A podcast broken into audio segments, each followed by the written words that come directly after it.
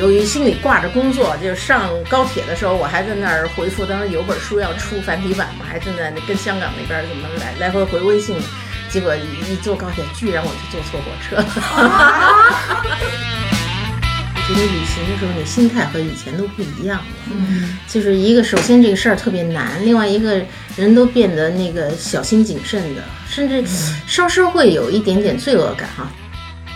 还有什么窍门可言吗？就是问你的真心，你到底想不想去？你有多想去？如果你很想去，买票，买完票，妈，我买了一个去成都的票，你看能不能这星期把孩子搁你那儿？我 妈说你订票了吗？疫疫情时代的时候，我觉得确实旅行你真的是需要特别大的勇气和决心、耐心。另外一个就是说你要旅游，我觉得不是像过去那样，就说我特别想去哪儿，哎，我就非去这地儿不可，不能了，你得综合考虑天时地利人和。没错，我们都先得把地图拿出来，先得看看哪儿，现在是低风险地区。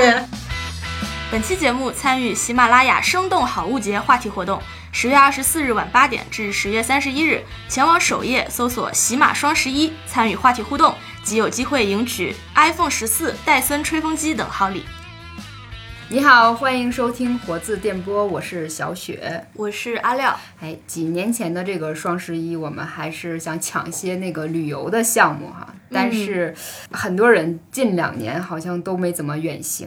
啊，旅行是个啥滋味儿？从最开始我们想说世界这么大，我们要去看看，然后逐渐这个胃口变得很小，就是在最近的小公园里散散步，都是一种调剂了哈。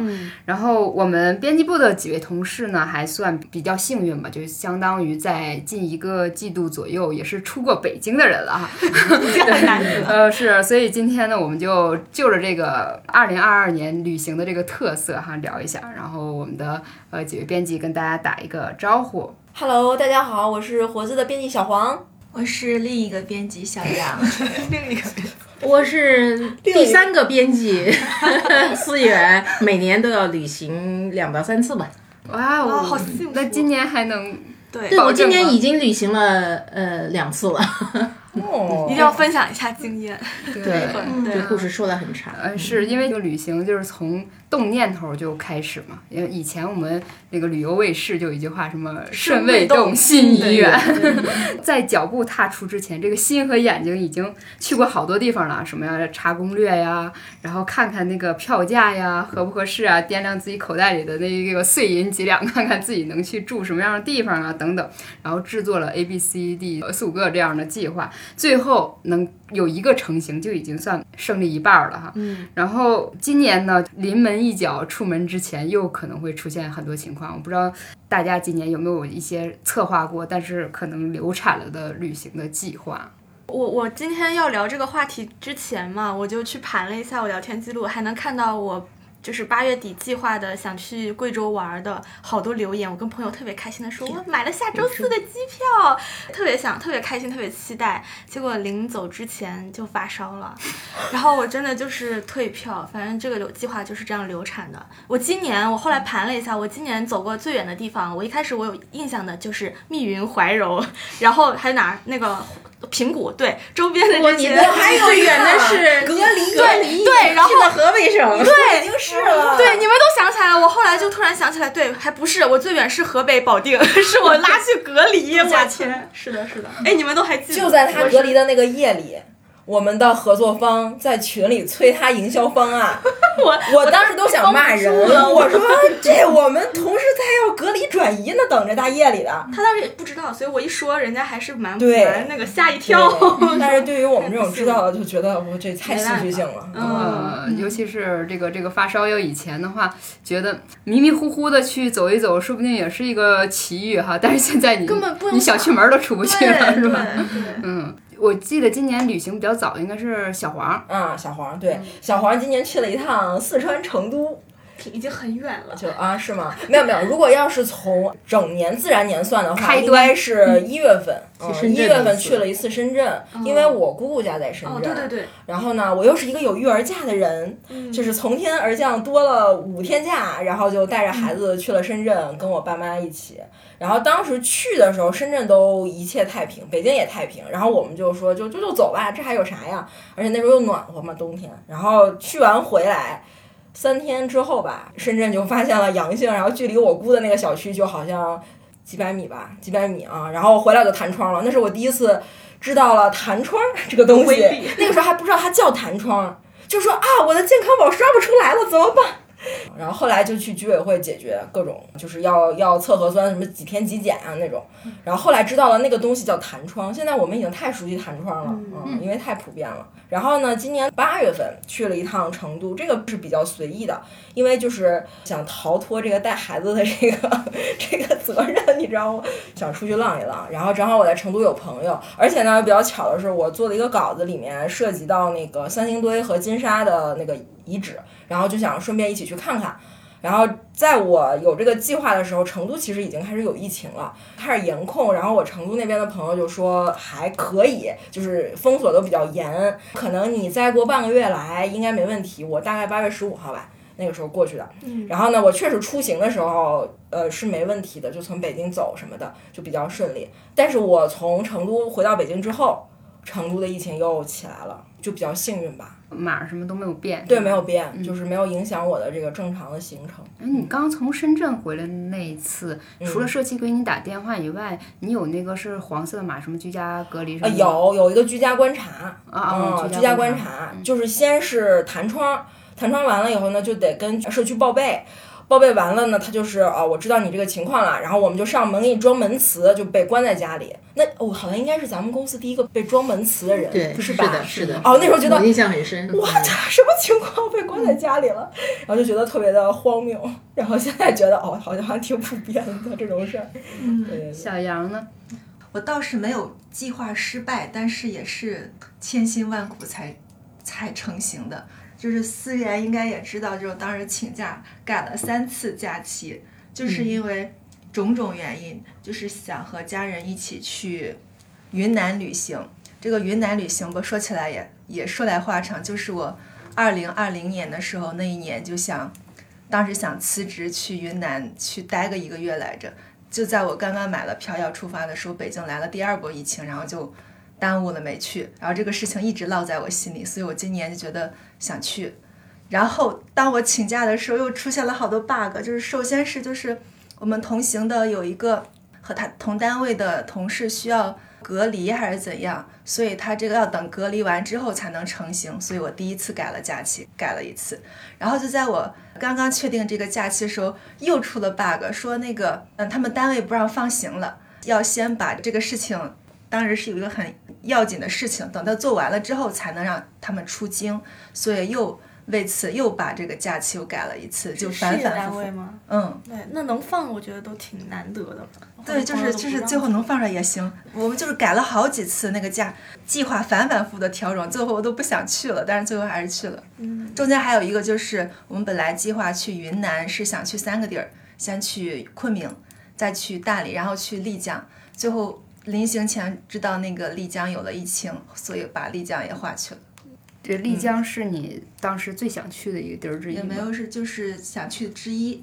嗯嗯，后来就想，既然疫情，那我们就只去前两个地儿吧。嗯你说到这个，我就是觉得这个记忆召唤记忆，有的时候就会忘了。就是去年十一月的时候，我去那个延庆，就是北京这边儿上了嘛，然后那个去参加一场婚礼，结果一起同行的就有一个一个男人，他的爱人，然后就不去，说为什么呢？因为他自己是一个中医院的大夫，他们有规定哈，嗯。那个不允许他们参加婚宴，嗯。所以他跟我们是同行去了，然后呢，第二天婚宴他就不参加，自己独自一人在酒店待着。说这个我就想起我们我为啥自己出行，因为我的那个什么，我老公 他单位不让出北京，他们已经三年了就不能出北京。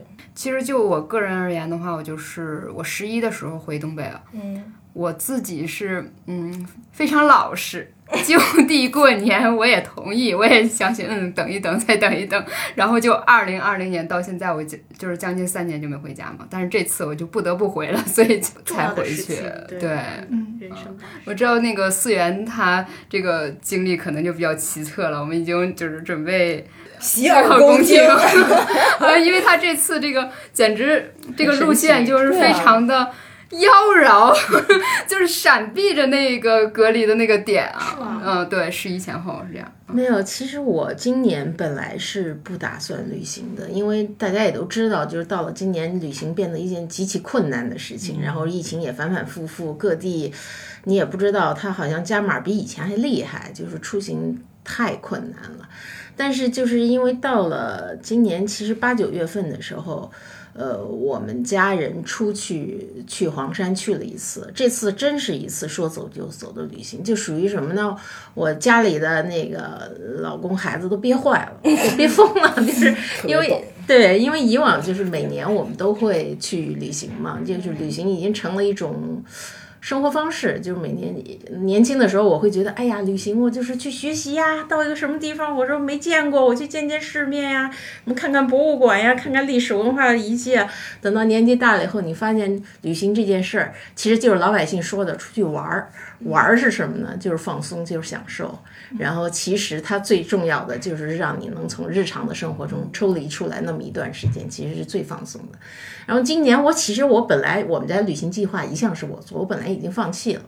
但是今年就是因为这个疫情的这个反复，就我们家那那两只已经快疯了。就是我 我们在家有经历过，也曾经经历过被隔离啊，然后那个什么小区也被封过，也居家办公。然后你会听到周围的那个上海的亲友、呃成都的亲友、贵州的亲友不断的被封闭，天天在那关怀说要不要要不要给你送物资什么。就是这种生活待久了以后，确实是人我觉得是有一点崩溃的。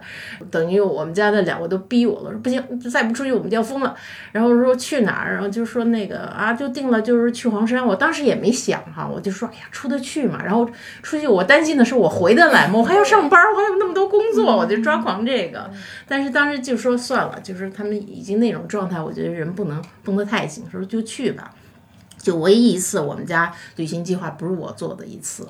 然后出门的时候，那个由于心里挂着工作，就上高铁的时候，我还在那儿回复。当时有本书要出繁体版嘛，还正在跟香港那边怎么来来回回微信呢。结果一坐高铁，居然我就坐错火车了。真的？对，就是你你电梯下去，其实它两边都停的有火车，但是我就没留神，我就上了上上海的火车。那你这个 同行的这两位，我们同行两位确实特特别不高兴。我老在忙工作嘛，他俩就自己走了。然后我在那边回微信，我就在。他俩上对了，对，你上错了，我上错了。我上去以后，我就说，哎，我说我到这车厢怎么没看见你们人呢？正打电话，车开了。妈呀！我说，哎，当时我想，嗯，不对，肯定坐错了。反正出行这个坐错车经常有的事儿，我在国外也坐错过车，所以就很震惊，就说啊，那得了，那我去找列车员，怎么东对西对是？哎，那这种怎么解决呀？就跟坐地铁一样嘛，下一站下来。对，我本来是想下一站 下来，但其实那那个车是分线的，就这个是奔上海去，那个是要。他是奔福州去，然后从黄山停，然后那个年轻的那个乘务员就没经验，就说先一看一会儿，哎呀，沧州这不行，哪哪哪也不行，说那车够快什么的，得了，我们只能下站把你扔下来，让你坐车，你再回北京再说吧，你你再改。然后另外有一个，就后来他把我弄到餐车里待着，然后他们那个呃列车长就过来了，就是就问了怎么回事，说哎呀不行，你你这个没问题，你能赶上。然后就最后我是在济南下的车，嗯，十五分钟的时间我在济南。南下的车，在那等着那辆车开过来了，然后我又重新从济南出了站，又又进一趟站，又重新上了这个车，然后才才才接上。家里人坐的那趟吗？对，家里人坐那趟，就前后间隔大概个十几分钟开车时间。对，就这么着，就当时就觉得，哎呦，我就说这个旅行一开始就这么惊险，太久没出来手生。对呀，我就说，但是我我这个人比较乐观，我就在想，我一开始已经经历了这样的波折，那以后可能接下来就顺，会弹窗。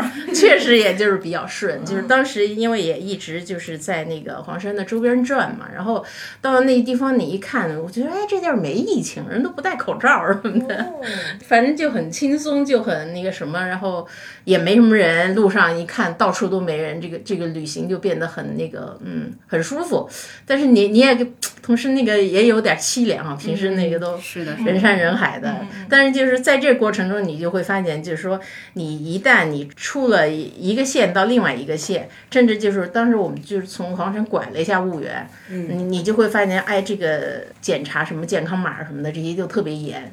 哦我就想，那这个事儿要要注意。然后后来我就从那时候我就开始，我就说，哎，我要认真的看这个当地的防疫政策，然后健康码怎么着，北京进京的什么什么码是怎么怎么回事儿。反正那一路就是到最后，我就发现，哎，这地儿没有出现病例，那我估计我也看我北京健康码，我我就学会了随时把那个外地的核酸信息更新到我的，哎，同步到健康码里头。掌握了这个就是技能。对掌握这个技能以后，你看来一直没有弹窗，那很顺利的就回来了。这这次我是觉得是比较顺利，但是我回来以后呢，就是其实不到呃十十多天了以后呢，我就国庆的时候又出去了一趟，就去了云南。但是这次呢就比较神奇。首先这一趟旅行是怎么来的呢？也是因为那个，呃，我们家除了老公孩子憋疯了，我妈也憋疯了。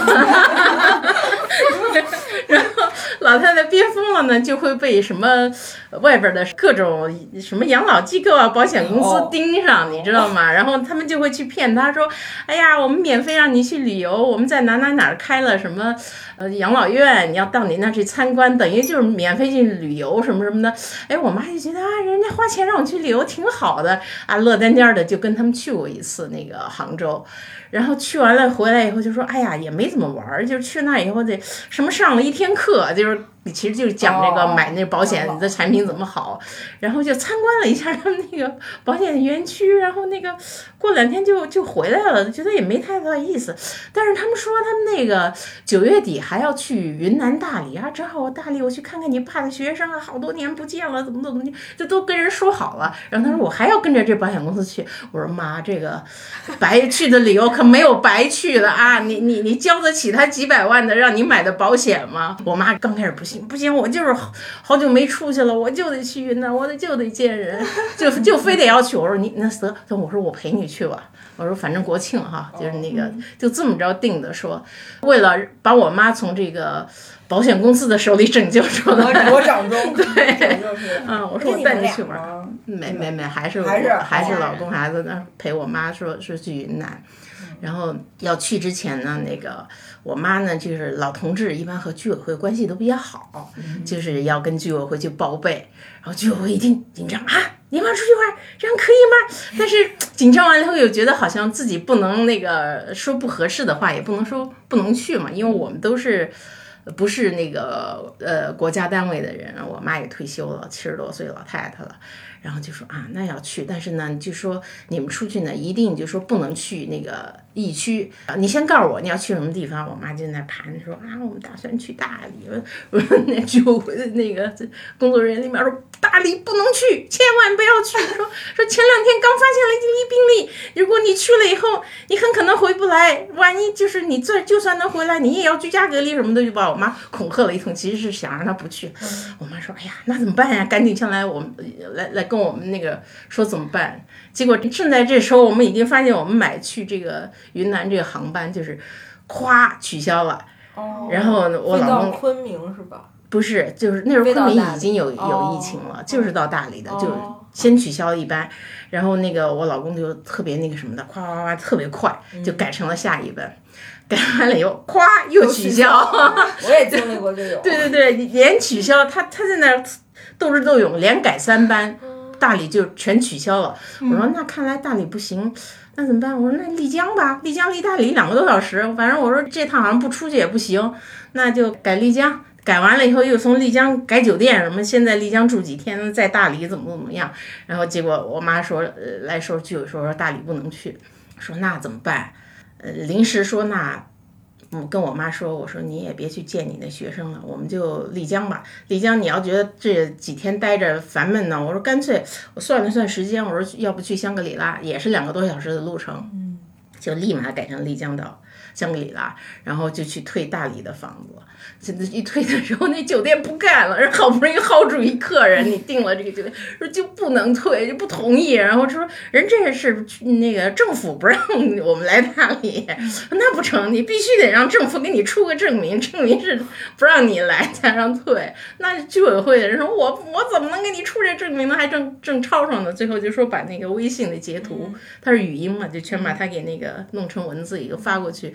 最后还是终于才能取消了，因为其实他也没理由不取消。按理说不符合所谓的那个消费者权利啊，我们要跟他较真也。但是你也觉得他很可怜，他好不容易薅住一单生意，他就不愿意放弃啊。两间房住那么多天，好歹也是钱呀，那是不少钱。对，是这么着，然后就说去的这个。丽江和香格里拉，然后呢，我我就知道，就是我知道定了这去的后，我知道我们有一同事，本来是要打算就是要走我这一线的，要去香格里拉什么去什么梅里雪山什么的，结果就是因为那个航班不断的取消，然后最后是只能，你看香格里拉北京也没有直飞的，就只有丽江有一班。给他们组织的那其实要算旅行社嘛，反正那酒店就跟他们说啊，你们可以先飞到丽江，然后我们到丽江去接你们再过来。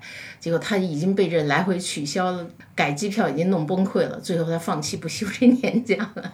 哦，是吗？对，那就完全就觉得他就就崩溃了。嗯，所以就是被这个折腾的。尤其是那个香格里拉后来也有病例吗？没有，其实就是我们这一路真的是运气好。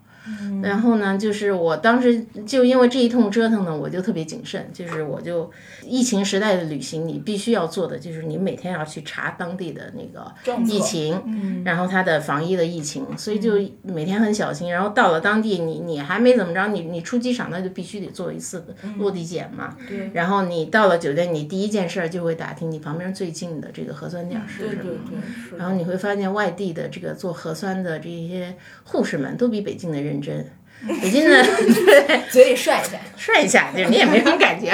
在外地，哇，每次都是感觉就是狂咳半天，就是捅的那个什么，旁边还贴的特仔细的漫画，也能给你科普说啊，必须得捅到扁桃体什么什么，左三圈右三圈对对对，做的特别仔细。我觉得出去以后，你就会发现各地的防疫政策真的都不一样。就很不一样，对。然后我在成都的时候，我其实发现大家也都不怎么戴口罩。虽说他们之前那个是有疫情，然后说严控，但是我其实觉得没有北京严。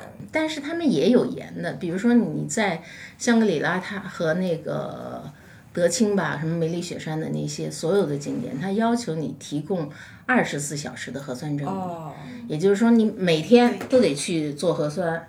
所以我们每每天问好了，我们都去他的红太阳广场，一个毛主席挥着手的地方底下去排队，然后那个是底下放着什么红军和喇嘛的塑像，然后那个喇嘛的手里挂着一个喇叭，喇叭在那不停的手里不停的绕口令，排队要间隔一米，要怎么就粉，哎呀，我们就这就就会想起那个那那个绕口令，我们打南南边来了个喇叭，喇叭手里拿个喇叭，对，就是那个场景。哎，我就感觉这一年变化特别大，因为我年初不是去深圳嘛，我去深圳的时候，我就感觉疫情已经过去了这种这种状况。然后就是去之前还是花钱去一个地方测核酸，我们现在都免费了嘛。那个时候是花钱，然后还得找我家附近一个点儿，然后排队去测，然后拿着那个核酸结果上飞机，然后回来也是在深圳呃找一个地儿测。然后那几天完全就没有测核酸的这个。考虑嗯，然后出去其实也都不戴口罩，因为都户外嘛，就也不戴。然后回来弹窗，弹窗之后，北京我感觉这就一下就更紧了。那个好像深圳之后，全国各地都起来了一波。对。然后我这回去成都的时候，去之前我成都的朋友就跟我说，说成都要求落地三天两检。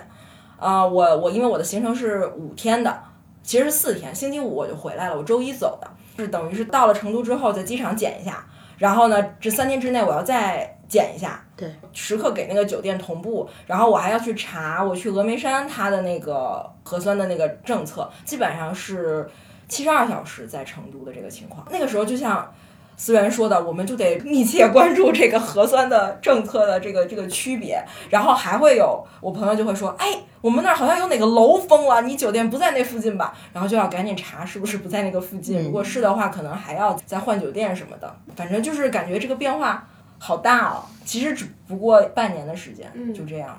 嗯从纸质版核酸，就是想问这个报告，嗯呃，认不认可？然后嗯飞机上是不是要凭着那个纸质的报告去机场啊？什么之你之前会还有这种远古的几个月前的呃 那个记忆，结果现在你才发现到外地以后可以就是外省核酸同步的对这个健康很重要报了，呃，对对。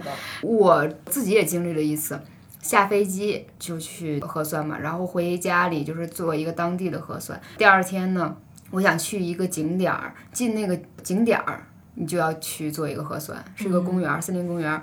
当时就是像思源说去黄山的那种感觉，没有人，呃，秋天这个沙沙的叶子，然后鸟鸣，你感觉是很舒服，但是却又有一点儿萧瑟，对，有萧瑟的，有点儿有点儿怕怕，还有点儿不好意思，就觉得这种这种时刻不是打扰了自然，是心里有点愧疚，对就是在大家都不能出来的时候，我怎么在这儿 为什么玩儿？出来玩？对你，你会有愧疚的。为什么独享这个自然这个状况呢？然后有一个特别美好的那个呃木质的那个小屋什么之类的，远看是那个光线特别好，你近看上面密密麻麻全是虫子，嗯，就没有什么人在那儿住了嘛？你就会觉得，哎呦喂，这什么？这像我童年无意当中闯入了一个没有开发的景区的感觉一样。嗯，嗯，感觉这一年里面，我们就是最小的那个迈出，也是一个胜利似的。但我的正好是相反的经验，就是我正好赶上了一个旺季，就是因为家人只能在暑假七八月份那个时间出去，那你那时候就赶上是不是都报复性旅游的那一对，阵儿？然后当时有篇文章就是全中国一半的人都去了云南，然后一半的人都去了大海南，对，然后我们就真的是我在我在大理的经历实在是太。觉得也是挺开心，但是觉得很堵心。就是我一开始去昆明是完全没有这这种，昆明是很玩的很好的。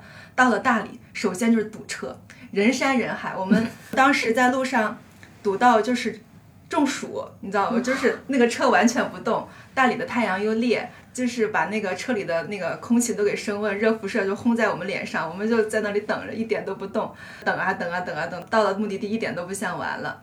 然后吧，到了那里之后，真的是你吃顿饭都要排好久，就所有的店有点名气的，大家都在等位，所以我们一般就会先排上号，然后去干别的事。等回来之后，发现还是有好多人在那里吃，吃的饭就是凉的饭了，就是那种感觉。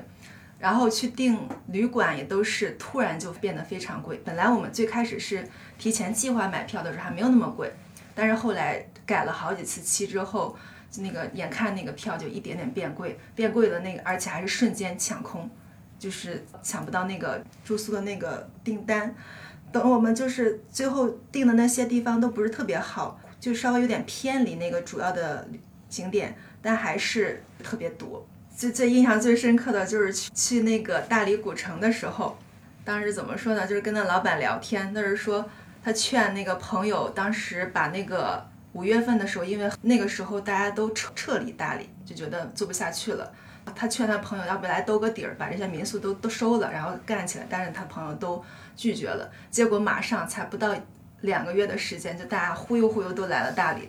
然后就是他朋友都肠子都悔青了，觉得天呐，当时为什么不来？还有好多就是本来就是已经转让了，那个时候都后悔，怎么能这个时候转让？还有装修的。计划是七八月份开业，但是那个装就迟迟没装完。到那时候，那个老板说：“哎，这钱就不是我挣的。”就是各种错失机会，或者是抓住这个机会，突然这个这个兴盛起来状态就非常明显。还有就是，我记得我去完大理古城之后去喜洲，最印象最深刻的就是到处都是马。我听他们说，就是好几年了，这个马都没有从那个。那个那个圈里圈里拉出来拉出来了，然后这次就是人太多了，不够了交通工具，所以那个马全都拉出来了，拉出来和大家一起就是作为和汽车并行的交通工具，一起呃等红绿灯，一起过马路。然后如果是那个车和这个马一起堵了的话，那个车就要等下来，等着马慢悠悠的一点点走过去，就是特别的魔幻，我当时看都快笑死了。也很有意思呀。嗯，对，这也是很独特的一个旅游经验。我感觉这种好玄学啊，就是你你不知道你什么时候就跟大众的心理一致了，然后你就你无无无法逃出这个节奏，你就跟大家一起去赌上了。有的时候就刚好能够卡到大家就旅游旺季的时候，去到一个冷门景点，你又赚了。嗯嗯嗯，嗯，对我正好是一种反向的体验。对他那时候正好是那个上海封完了以后，然后全国也刚上刚放松一下，然后所有人都在报复性的旅游，嗯，然后那所以就形成了一高潮。我去的时候是又退潮了，然后又全国紧张，嗯而且因为赶到国庆，大家都知道，就是说北京的这个防疫政策特别严嘛。我出去以后，所有人都逆势而动。对，都觉得你能回来吗？然后整天你在朋友圈看见都在发说啊弹窗我回不来什么的，就在骂，就那个着急什么的。然后我也不知道我能不能回来，就只能说哎呀随便吧，天天随便吧，听天由命，走一步算一步。然后呢，你就会特别小心的会在意这种呃各种的这政策，而且呢，我是觉得吧，就是说。可能有些事情就是你一开始你也想好了，就是说你去出游这个决定是你自己做的，那你可能你就得有心理准备，就说你你要能承担任何后果，而且到了当地，他可能因为各种什么呃要求哈，他们可能这个防疫政策也比较紧啊，或者怎么样。尤其我我想去香格里拉的时候，尤其就是觉得他们那些少数民族，嗯，基层的工作人员，他可能就比较淳朴，他们那种思维都很直，只能直着不能拐弯的。呃，这样就是这样，你不这样不合他的规定就不行。那那你那种时候，你只能是想你最大程度去配合吧，而且人家也不容易，你也多理解理解。就是确实你说我一点麻烦没碰到吗？也不是，但是你说有多麻烦也不是。包括就是那个你过一个地方过境，他就要说所有人都要去那儿排队去做核酸，你你才能进这个县城的。它它是一个州一个州之间，他都要重新做核酸嘛。那比如有有一次我去做的时候。他们就是停在那儿，所有人都要重新做核酸。然后做完了以后呢，我当时没明白，他们每个人身上啪就贴一标，啊，那个标特别萌，你知道吧？做的特可爱，什么星期五已做核酸什么的，我也不懂这什么意思。然后我穿的是那种防雨的那个运动外衣，就那个东西没有粘性。结果走两步就掉了，我也没注意。结果在出出口出去的时候，他就说你没有这个东西，你不能出去。那咋？他就是得保证说所有人都重新测过核酸了，他才让你出去。然后刚开始要跟他解释的时候，人人人就特别轴嘛，说不行，没有这个东西就不让出去。我说我做了有，它掉了怎么办呀？我说我确实做了呀，不行你就得重新排队，重新去做。我想哇，那我人山人海那广场上，我再排排一两个小时。后来我说那怎么办？他说就是得有这个标。我说那我去重新找他要一个标行不行？哎，人居然这个很轴的这个说可以，可以。我说那行，我咣咣咣赶紧跑过去又要了一标，人家也很好说话，我们又贴上了，咣咣咣跑回来，这不是跑回来就得吸氧气了，毕竟海拔三千多米还是 还还是很喘的。但是你说你碰到这种小事儿，我觉得可能有些人就会觉得火大呀，心要态特别重要。对，我觉得真的心态很重要。你是出去玩儿了，因为你出去，你必然你知道你这时候出去，你必然会遇到这些事情，那你就就心态放平一点。你又不是去革命的啊，挑战你去挑战人家，是吧？你是要自己出去玩儿，而且人基层的人，我觉得大过年的，人家那加班其实也很累，很不容易，就互相的也就都多理解吧。嗯，所以也就很顺利，就是最后就是那个回到北京，我觉得我都有点不好意思，我都不好意思说我出去玩了，然后我很顺利的回回来了，对我也没弹窗，我也没什么，就一路都很顺，然后看着那个朋友圈里全是那种很愤慨的声讨，就人家可能因为各种原因确实也也回不来。那时候我一看这个全国是多少个城市哈，五北京。百九十四个，对，嗯全国就个六百多个城市，五百多个城市来，那你就得弹窗。我说，哎呦，我说这个我也是这这次运气也太好了，妈的感谢老天吧，只能是，对我我就都不好意思跟人说我出去玩了，我顺利回来了。信女愿食宿一月。对，就是觉得今年旅行就是在那个出发前的那个准备。竟然已经不像以前一样，就是你在那个分几个箱子，然后拿出什么泳衣类的，然后那个拍照类的、小裙裙类的，然后爬山类的这些准备好像都是次要的。首先一个是像刚才思源讲的耐心，还有一个是恒心，还有一个就是我必须要走的真心。对 对对，就就要去。对，你就谁也拦不住，我今儿必须走。对，我就想起当时订机票的一个时候，为了这次旅行，我们损失了三千多块钱，就是因为不断的改签，所以你那个改签票每次改签就会就会有好几百嘛。对，最重要的是有一次我们家有个家人他订票，他特别啊，就是他他从携程上订的票，当时他打算因为那天我们不能走了，所以他就退掉了。退掉之后他以为就行了，没事儿了，但是。我们在临行那一天还没有出发的，突然收到信息说要登机了，我就我就就说这怎么回回事？他说原来是那个人没有给他退成，但他没有收到任何通知，他也无法投诉，因为没有那种对话框，所以就白白损失了这么多钱。嗯，然后我们就想啊，太难过了。后来又赶上就是当时回来的时候没有及时白天的时候测核酸，是晚上测的，这样就很担心第二天上午登机的时候那个核酸结果出不来，所以我们大早上呢就四点钟起来。到处找地方做核酸，希望能做一个结果出来的快一点的。但是做了好几个都觉得不可能快了，因为一开始说是有那种快检，后来好像是这种都不是很合规，都给取缔了。所以我们做完了好几家之后，就最后躺平了，就觉得天哪，算了，不去不去就不去吧，至少我们就是还在一块儿。后来终于在七八点钟的时候，那个核酸结果出来了，我们就惊喜的飞机就是。九十点钟的飞机，但是你要提前去嘛，嗯，然后整个就特别惊喜，整个觉得啊天哪，那种福星降临的感觉，那只要能去就行，损失的钱也没事儿了，就当我们买了那种直飞的 贵宾票吧，就这么去了。然后落地的时候，因为那个当时写着系统 bug，没有选到我们能够坐在一起的那个座位，都是分开坐的，嗯，协调也不行，因为防疫嘛。然后就这样经过了几个小时，各自待在一块儿，真正到达云南那一刻，我们都觉得要哭了，就这种感受。嗯嗯，对，因为我觉得在这个疫情时候，我觉得旅行的时候，你心态和以前都不一样了。嗯，就是一个，首先这个事儿特别难，另外一个人都变得那个小心谨慎的，甚至稍稍会有一点点罪恶感哈。就是在那种最严的时候，你出去，你你就在想，回不回来是一是一回事，另外一方面就是说我别出什么事儿。然后，所以你的心里就是说，那你要做好防护。另外就是尽量不去凑热闹、人多的地儿，就是你不惹麻烦，也尽量少给别人添麻烦。那收行李的时候，肯定就是什么。防护的东西，什么口罩必须得装一大包，因为到哪都得带。然后你还得就是各种消毒的东西，什么酒酒精湿巾啊。那时候还想到说，哎，酒精喷雾不能带，我就带湿巾吧。后来发现就是说，你带这湿巾，火车是能上的，飞机是不行的。啊，飞机上飞机之前，咣咣咣全给你扔了，这些东西也不能带。哦，现在安检特别特别严，对对，连这种以前湿巾能带，什么酒精棉球能带，现在这种东西都不能带上飞机，托运都不行，就全都得。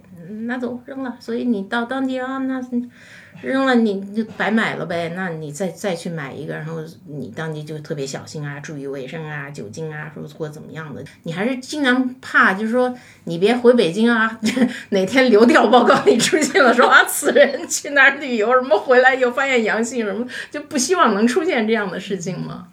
另外就是可能就是以前没有的习惯，就是给居委会报备这件事情。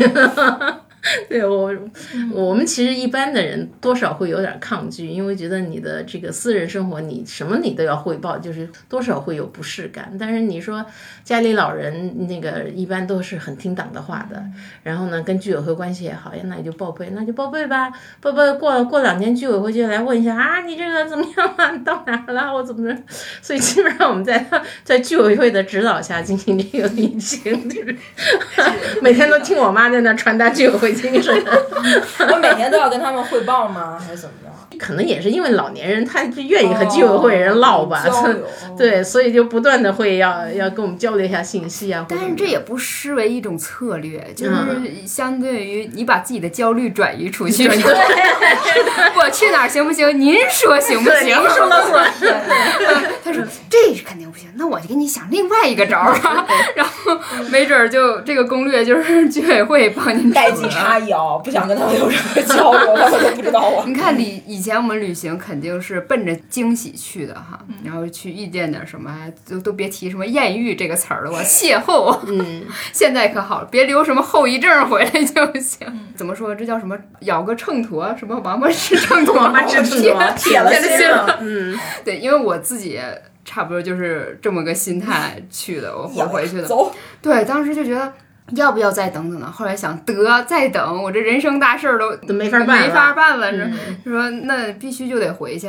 然后回去的时候就觉得在家多待一天就多一天的风险。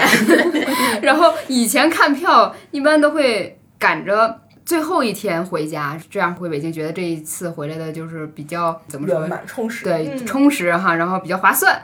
然后呢，但是后来觉得，哎呀，会过日子的时候觉得，要不然我看看近几天最低票价那天回来，这样挺好。现在不，稳稳当当，尽早回来。就然后我当时事儿办完了赶紧撤。对我当时就想着，不行，我得留着那个回北京三天两检这个时刻啊。然后那个，所以我就五号就先回来了。但是你说这真的是因为疫情期间回来，然后飞机上也是人比以前要少很多。嗯，我竟然画着经济舱的那个价格，给我安排了到了那个头等舱，就是第一个那个 number one 的那个位置 A 六 A 六的位置，然后顺利的回来了，也没有被那个弹窗。我后来发现，是不是也有一个策略，就是你要在假期大家上班之前回来，就是你要是赶上。七八号的时候拖一拖回来，人家就已经上班了，新政策就已经推出来了。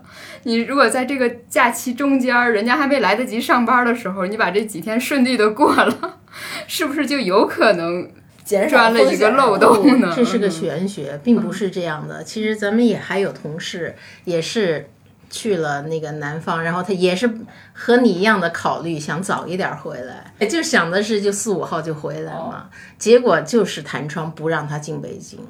然后呢，最后就辗转着去了一个另外一个城市，说希望好一点，结果天天产生弹窗，天天投诉，结果这直到前天吧才说那个弹窗，嗯，对，消失了，然后他就终于就投诉成功，能回来了。但是回来以后就三天两检，然后这个三天两检，我回来也三天两检，但是没说我不能出去，嗯，但是他那个三天两检就是那个关在家里不能出来，然后那个他们那个健康宝上，你看着正常，但是那照片上有个小小的红戳，就通勤，就是说不能出去，哎，小两个红字儿。我们当我当时出去的时候，我上面也写着通勤，但是我是可以的，可以出行。通勤就是我到北京之后，你把外地的健康码就是同步到北京，超过三天之后，那个就自动加了个戳儿通勤。哎，就说是不能出去，但是我是看他们用那个都都没没事儿，见过，我也没见过。就是我第一次就去云南那一次，就是三肯定出去会过三天，过到第四天他就加那个戳儿，但是他还是正常的，就是说你是阴性几天几未天。见异常，未见异嗯常，未见异常他写未见异常，但是他会特意，我不知道你就是那个你出去通勤坐车什么扫码都没没问题，事是吧？都没人拦着反正就是是我们我们这个同事就是他那个。呃，居委会就说是不是你不能出门，三天两检，你居委会是得在家，而且他那个做核酸是上门做的，哦还不是自由的，就相当于隔离的那种。对但是所以你你我而我是那种运气真的特别好的人，我就是七号晚上回来的，而且那个航班一改价改，等到我回回到北京的时候，最后改到大兴去了。回到北京的时候都夜里一一点了，但是我的那个一直正常啊，我的健康码什么的啊、这真的是玄学，就是运气好。我这回去成都也特别顺，因为我以前从来不这么请假，就是从星期一请到星期五，然后周末不连上，因为周末我们家那个我老公要要求我周末跟他一块儿带孩子出去，这是一个周末的固定项目，所以我就只好在工作日请假。然后我去和回来的航班都没有任何变化，都没有变动，然后到北京也没有晚点。然后回到家以后，我想，哎呀，这北京怎么机场出来也没有测核酸的呀？那我这个核酸，我明天还得带孩子去公园呢，这这这行不行啊？然后他就说你你同步一下，我就把我在成都检的那个同步过来，然后明第二天早上带着孩子接着去公园，对拿着那个核酸，就。还就还挺好的。还挺顺的。我的都是最后结果是是好的，但是中间的过程曲折。就是我去云南大理的时候，就是刚回来两天，然后那边就爆发疫情，就停航班了。是我们已经在那里的时候就听说有，呃，是呃，我们当时到了大理，然后听说昆明的五华区出了一例，但是那种外来输入，并不是本地的，所以说我们还暂时没弹窗。但是他们要全区检测，我们就在等结果的过程当中就在犹豫，因为我当时正好想返到昆明，在回京的时候，我想去看一场村田的演出，正好赶上那天，我就想势不可可那个，下次就没有这种机会了，我要我要买，然后我辗转各个群，有的还是高价把那个票终于买来了。但是买完之后才得知那个演出地点就是那个疫情发生的地点，然后我如果去的话，我很可能就弹窗回不来了。就在这个时候，我室友还给我打来了电话，说你那个怎么样啊？我就说了我的打算，说你别去，你可别去了，你去了你就回不来了。还是说他被那个拦在了机场，不让回来，等等等等，就是给我就是说他的辛酸历史。我就想，那我不去了吧。但是我后来又想，啊不行，我还是想去。于是就在我辗转，就在我犹豫的时候。他们那个全区的核酸检测出来了，说都是阴性，没事儿，而且还是外来输入，所以这个就没事儿了。然后我就毅然决然的就去了那个演出，就很顺利，没有什么 bug。然后我就看完了，我就打道回府回北京了。我刚回来，然后那里就是说我们去的那场演出那个区爆发了疫情，就是因为从有一个航班从西藏到云南，那个航班上出了阳历，所以说就就是回来。只要在那之后之前回来，就撞上的时间就会弹窗，但是我就完美的错过那个时间。回来之后，那个疫情就越来越越多了吧？我就觉得我幸亏就那个时候回来了，很庆幸。对，很庆幸，历尽周折，还去看了演出。嗯，我记得有一个小伙伴说他去那个阿那亚也是，这边看着音乐会，然后那边就直接就说咱们被隔在这个山头儿。对，因为这种旅行你出去你太莫测了，你根本不知道你周围会发生什么。记得我我在路上我一直在担心这件事情，然后就见了什么就会很紧张。就有一天我从那个香格里拉就是本来要出酒店的时候，突然就看见就是门口一一堆人就异动，有人跑跑进来说坏了坏了，我们门口来了一救护车，大白都来了，我们楼要封了。啊，我说这么寸的吗？然后再往前走，说：“哎呀，没事没事，说的是有个次密接，他可能是住我们这儿。”那不说说那不行啊，那我们这楼是不是还得封啊？说不会的，那大概就封那一层吧。然后再往前走，说：“哎呀，说没有没有，是是说是哪哪哪发现了一病例，什么什么的，就反正你不断的走，你就知道你就知道这谣言是怎么越传越邪乎的。你越往中心走的时候，就越接近真相。我当时还想，不行啊，这是发现了一例，我也回不去北京啊。说这怎么办？最后走到。大门口的时候，那个救护车那个大白就上车就开走了，然后我就问那保安，我说到底怎么回事？是不是呃有病例什么的？保安说，哎呀，你们别那个什么了，人家就是过来说个事儿，然后就走了，就是一工作人员 啊。我说好，我知道了，这太吓人了。对，就全是那那住客就一层一层，然后你离得越远，这个谣言越离谱。你真的是一个典型范例，你就看看这个谣言是怎么传出来的。但是你说那时候大家可能都会为这种事情都会。都会很惊慌嘛，就主要说你平时上班你穿这么全乎干什么？对，是的，一个个装因为人家接下来马上就要去捅嗓子眼儿，对对对，所以就有可能。他现在看到穿白大褂子都紧张。对呀，但是他们就是穿那么全乎。你看他那个加油站的人，所有的都披褂子特全乎，就是大白。我们就说你不难受吗？就觉得是。就是我们现在旅行就像那个拆盲盒一样，以前我们就是说可以按照。啊，穷奢，按照你的时间长短，按照你跟朋友人际之间的这个交流啊，然后去设定这个计划。但现在的话，似乎这个窍门已经不管用了。嗯，就是你你们觉得这个时候还有什么窍门可言吗？就是问你的真心，你到底想不想去？你有多想去？如果你很想去，买票。买完票，妈，我买了一个去成都的票，你看能不能这星期把孩子搁你那儿？订票了吗？我说啊，我说便宜啊，我就赶紧买了。然后说哦行，而且我觉得疫情啊改变了我的旅行方式，因为我以前都是跟我老公一起，尤其是没孩子的时候，我们每年都会有一次旅行，就是出国，然后那个时候就会像。那个小雪说的，我们就提前想今年想去哪个国家，然后就安排，呃，就订酒店什么的。然后那个时候他可能做的会比较多，但是因为疫情来了，就是疫情跟我们家孩子的到来是同时，你知道吗？我们家孩子出生三天之后疫情爆发，所以我成功的进了医院，然后等我再从医院出来，就是去月子中心的时候，我就发现外面戒备森严，就已经是那种就不许探望、不许怎么着的那种。然后好像孕妇就是去医院也会要检测，然后就那个就改变非常大。然后因为有孩子的关系，所以我也不太能像以前似的老跑出去。然后呃现在还有一个问题就是我老公他们单位不许出京，你知道吗？所以我我的疫情之后的旅行方式就是一个人。就是我以前我的这种一个人旅行的技能基本上已经退化了。就是我其实在国外还好，因为我老公英语不好，所以外面的那些票都是我来订，所以我还能行。我以前没有买过火车票的，就是在我去成都之前，我没有自己买过火车票。然后我周围很多同学都觉得不可思议，说你这老出去玩怎么没买过火车票？我说真没买过。不用操心。就是家里人买啊，然后我就下了一个那个高铁，然后之前老听说火车票不好订，我发现挺好订的呀，什么退改签很容易啊。看时段的。对对，然后而且这回我从峨眉山回成都的时候，我那个没赶上火车啊，我都头一回没赶上火车。就是其实我一一直以为就是火车，我只要在火车出发的时间到了那个站台就可以，但是不是，因为它提前五分钟会停止安检，就你会看到你的火车停在那儿，但是你不能进去，就很小的站，他也不让你进。我就气死了，你知道吗？那个时候真的是本能，你让我上去，我就一个包，我也没有行李，说不行，你真的不能上。然后我就 平静下来，反正你不让我上，然后我就看后面一班就是要一个小时以后，那没办法，你只能接受这个。然后我就去呃退票改票，然后就坐在那儿等。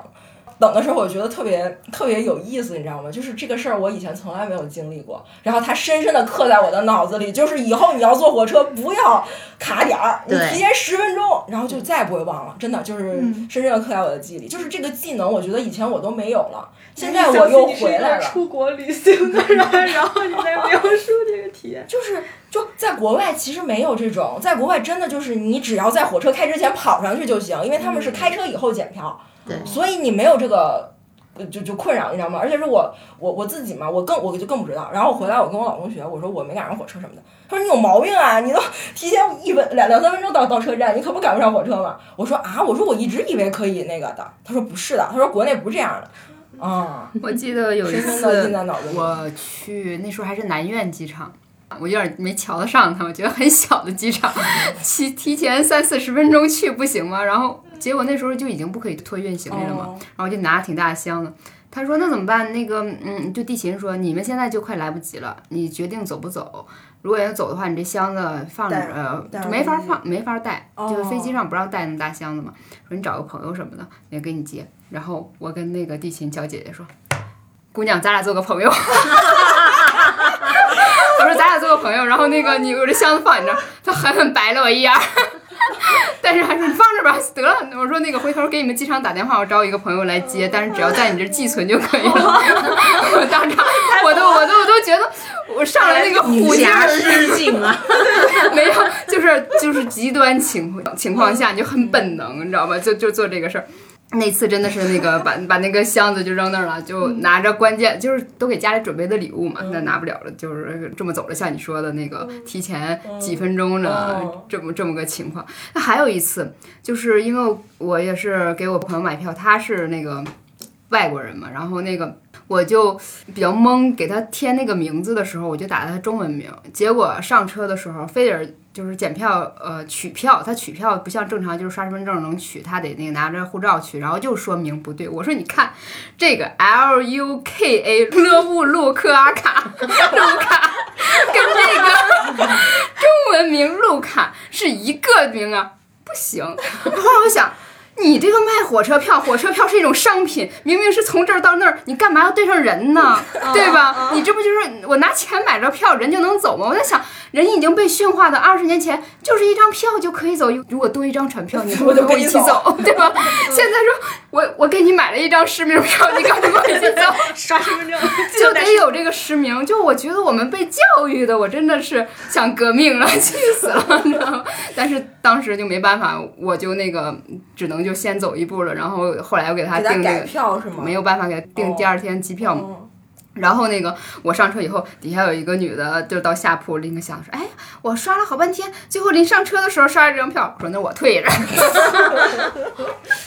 大有缘分。”对，现在这个时刻，就好像感觉自己那个掌控力好像就变得更弱了。嗯嗯，疫疫情时代的时候，我觉得确实旅行你真的是需要特别大的勇气和决心、耐心。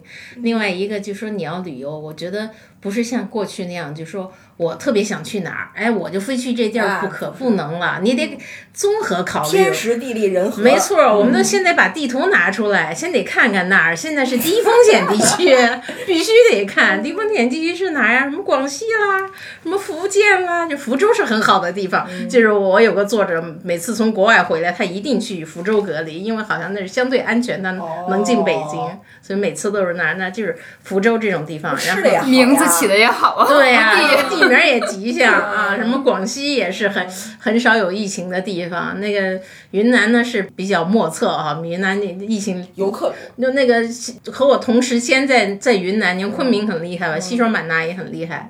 那其实你你你数吧数吧，能去的地儿也不是太多了。对，京郊吧，对，就是京郊是的，但是京郊你说那个贵到那个民宿已经比出国还贵了，一晚上好什么七千多一晚上的民宿，你这么那个的，对，我们都看到说这太离谱啊，了。人多就但是我这次不是因为我最远的地方排除去那个隔离就是京郊这几个区嘛，然后我我捡到一回就是那个因为贵阳那场那场泡汤了，然后我请的是周四周五周一拼一个周末，本来挺好五天美滋滋，周四周五都拿来发烧了，然后周周六好了，特别不甘心，就是一开始真的是有你说那种失去掌控感，那个发烧那天晚上你就是选择退票亏亏损钱，然后你承受这个失望，要不你赌一把，你这赌你能好，然后你去机场混过去，这不可能啊！所以后来周六 对，拿个拿个酒精敷着，让他不不太敢这样。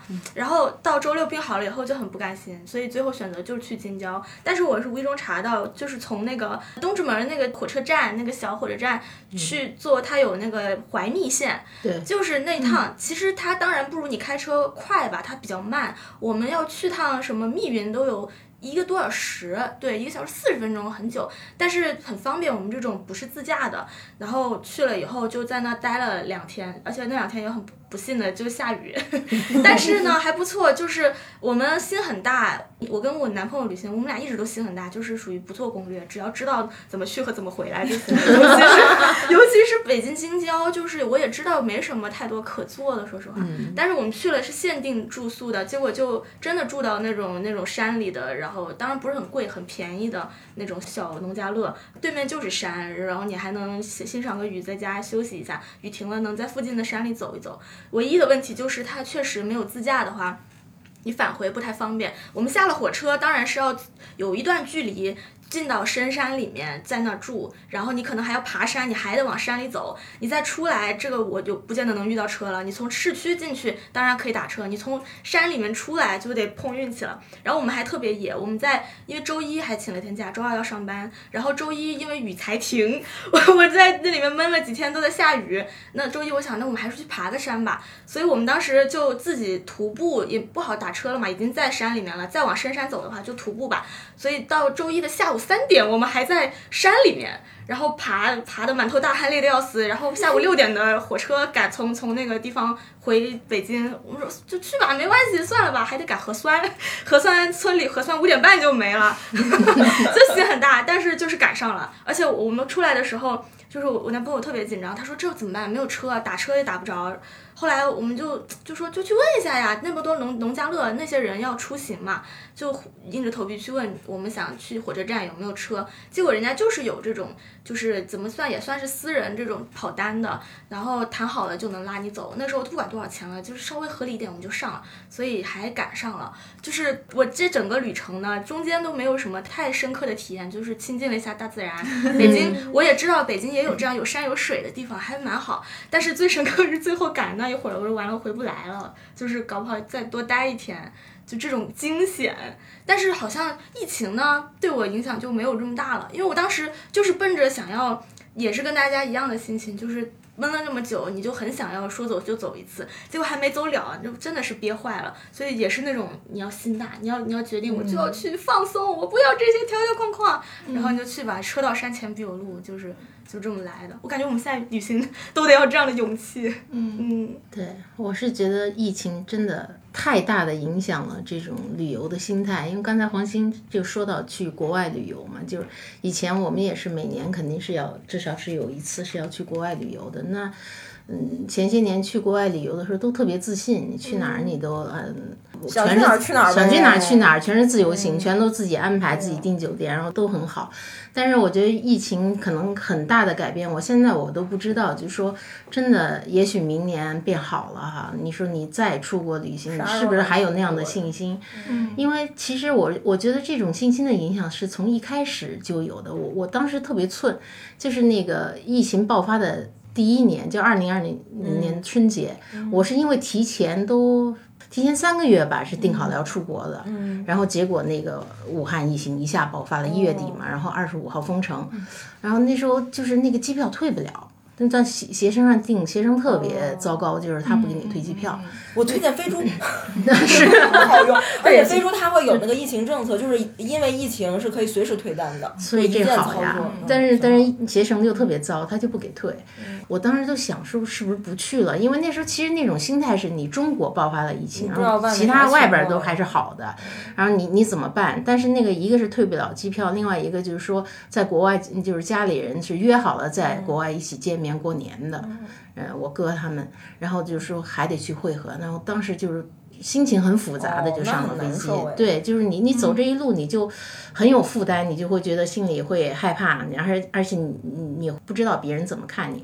结果那一路确实是我是觉得是我，呃，这么多年出国游是最感受最复杂的一次。就首先就说那个，呃，因为那时候国外疫情没起是来，哪里啊？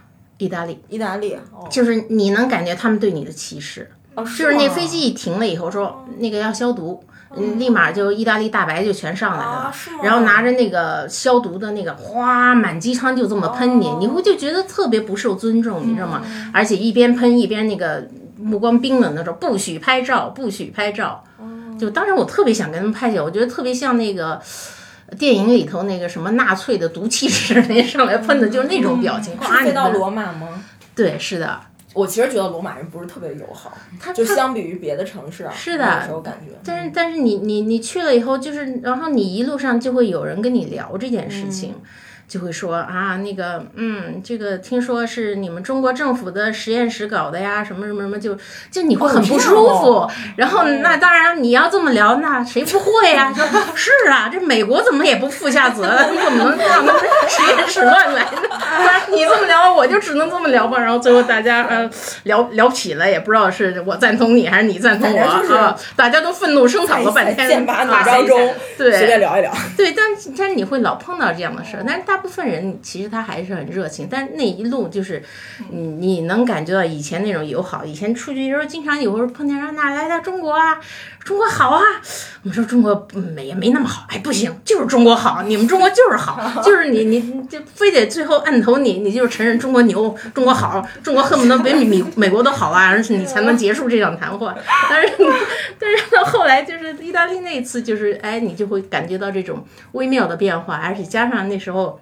好像意大利是有有那么一家子从武汉出去的，结果还在当地发病了，然后哇，他们所有的那个电视台什么都在报道这个事情，我们去哪儿就看见这新闻，就觉得就你你自己心里会很很别扭，很很不舒服。然后所有的那个他们奢侈品品店基本上都是中国人去，然后我就陪那个亲戚要去逛，陪他们去逛，然后你你就会看见，我也有在这种。奢侈品店，所有人全是戴着那个 N95 的口罩，然后非常面目冰冷的戴着手套这么对你，然后你就就是那种心理是很微妙的，他们觉得你就是病毒，而而且就是那一次就是马上他们就熔断了到中国的航班，就是我回北京的那个本来是国航的那个机票，然后。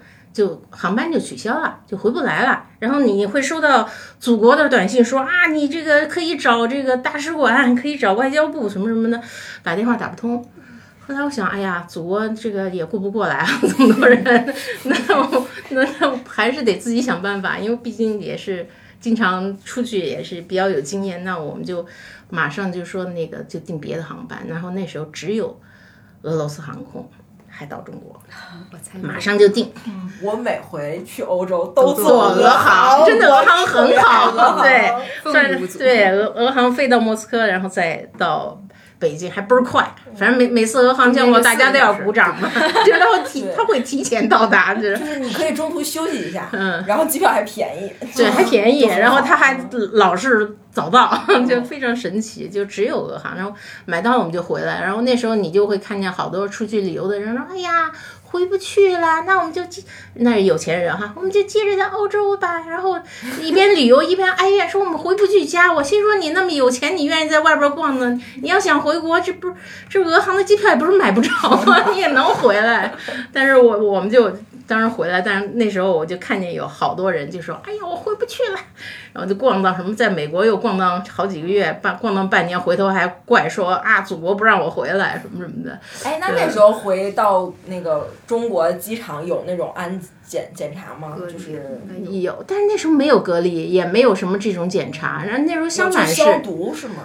或者是对，现在他会有有有，哎，但是我都没记都不得，隔离的我都不记得那是还喷。没爆发过的。那时候欧洲还没爆发，所以回来还不那么那个厉害。只只是就是说印象很深刻的是那时候，这个呃在罗马的这个华人就拼命的往国内捐物资。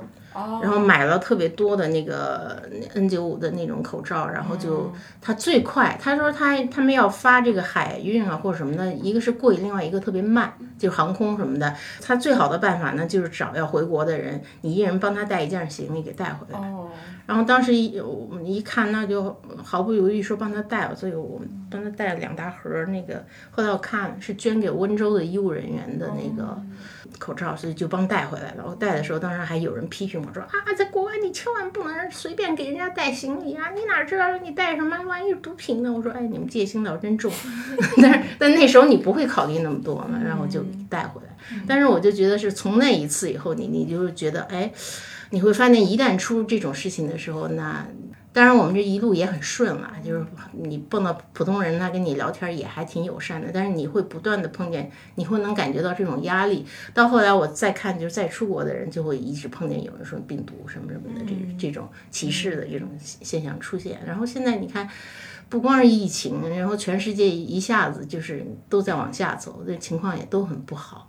那那再有疫情的影响，你就不知道你再出国，你再去旅游，我觉得不太像以前会有那么美好的那么一种信心，就不会那么自信了。而且就是你都会在想，我去哪儿，我怎么去啊？哎，好多地方，就我觉得这种信心影响是真的是特别大，不仅对内对外都是这样。嗯感觉回到了好两年前那个时候的情绪，又经历了一遍。感觉这几年就特别戏剧化，对就好像又绕回去了似的，又又紧张起来了。嗯嗯，好吧，我们知道那个病去如抽丝啊，但是 呃，也许那个我们自己免疫力和抵抗力、身体的这个这个变化过程当中，这个心态还是要保持一个希望的，至少不是因为。这个空间的那个束缚的感觉，让你的心也变小了。嗯时不时念念一念这个旅行卫视、旅游卫视的这个 “身未动，心已远”啊。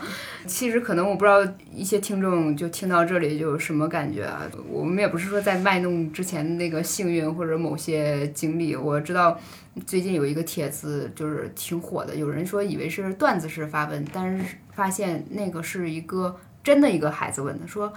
我想知道以前上大学你们是可以随便出校门的吗？是双休日就随便可以出的吗？哇，就确实啊，他们是一九年一一九年，如果一九年、二零年上大学，他们现在大三了，就根本就没有体验过像我们那种曾经周五翘课，然后立马就跑去另一个城市玩儿，然后去看演唱会啊，怎么样的那种生活啊。当然，学生的本分是学习啊，然后那个嗯可能就是近些年来我们手上能抓到什么。就先去做什么。就我想到我的母校曾经有一句校训叫“厚积薄发”，那我们就先那个深挖洞、广积粮，然后囤好，然后对对，然后现在去呃学好语言，然后练习好，然后到时候就等待我出去的那一天呀，。这个理由好牵强了。现在以前说学好语言，你出去出国玩都没问题。真有这样的，我跟你说，就是我有个朋友，她是学法语的，嗯然后她男朋友是学巴利语的，就是泛巴语系那个。他们俩结婚之后就到内蒙的一个小城里去住了。然后那都用不上了。那个时候，那个他那个她那个老公当时特别不喜欢法国，觉得就也不想去法国，因为她当时因为她男朋友拒就是放弃了去法国读博的机会。从那之后，就是他俩就平静的生活着。但是这两年就觉得是不行了，一定要出去，就是憋不住了。就那个小城也是总是一封，他们最近又被封了，而且一个被封在单位里，一个被封在家里，就觉得这样的日子过不下去了，然后就开始想出去。就在这个过程当中，他们也有一些就是以前的一些学法语的一些人有交流嘛。那个她老公就逐渐改变了去法国学习这个出国读博的这种想法。他现在就开始学习法语，为了将来某一天能够去法国读博做准备，每天特别认真，就是开始了和他老婆每天检查作业，看看今天学的怎么样这样一种过程。挺好的，祝他成功祝他成功，祝他祝福成功祝福。嗯，其实打破了偏见，他以前就是觉得 想别别坏了，他以前以前不喜欢就是搞这些呃学术研究，觉得哎有，偏见。这是不是从另一个角度说明，就是他越得不到，他就越觉得是好的？就是当之前唾手可得的时候，他觉得啊，这有什么好？我连了解可能都不愿意了解我。还有很多更好的对对，然后当他就没有别的选择的时候，所以所以我就觉得疫情可能给我们带来一个启示，就是如果你现在有机会能做什么事儿，就赶紧做赶紧做，赶紧做，就不要等。就我现在越来越觉得，就不要等。嗯嗯，我觉得我妈曾经有一句土语还是不错，到啥时候说啥话。是这样的。好，那我最后嗯，就是给大家分享一下，如果不能旅行的话啊，有没有一个什么可替代的物品呢？或者是说一种精神产品，然后大家体验一下这种小确幸式的那个感觉，有吗？城内读书我。读书、看片儿，对，电影，看电影，嗯，打游戏，你的是不是比较非主流？哎，打游戏去不同的地图，你那个更接近。我给你隆重推荐一部电影，我刚看《地球之夜》，就讲那个通过司机坐出租车司机那个这个故事串联起了地球上同一晚发生的不同的故事，那我就推荐一下，顺便。哎，我是觉得其实旅行不一定非得去很远的地方，就因为我现在有带孩子的这个经验，就我每个周末都得带他出去。我发现北京有很多很可爱的地方，我以前都不知道。嗯，就比如说什么废弃的火车站啊，然后比如说某一个小山里啊就可能离我们对承承呃不是不是承寿寺，万寿寺最近刚开的万寿寺，我特别推荐啊、嗯。然后就是以前这些地方可能就因为离得太近了，你就会觉得。就是这有啥好逛的？就是可能外地的朋友来，你都不会想到这些地方。但是你现在觉得这些没有名儿的，就是你在你身边的，就我们家对面的团结湖公园儿，我都觉得也挺有意思的。就可能就是疫情让我把目光就是缩缩回到周围，然后就会觉得身边的一些地方也挺有乐趣的。你看一株小的植物，我们想到我们曾经出的一本绝版书《草间居游》，嗯，就是在最细微的那个绿植之间，也可以找到生命存在和它的那个活力吧。嗯，好，那我们本期节目就是这样，我们很热闹的。聊了自己旅行的这个人在囧途，或者是 呃拼命奔袭出去，有点儿怎么说异路狂花，反正就是这差样去不多这样的经历啊。然后希望能给听友们带来一些呃勇气和这个振作的精神，然后大家就多吃饭，然后身体棒棒的，总有一天我们是能出去的。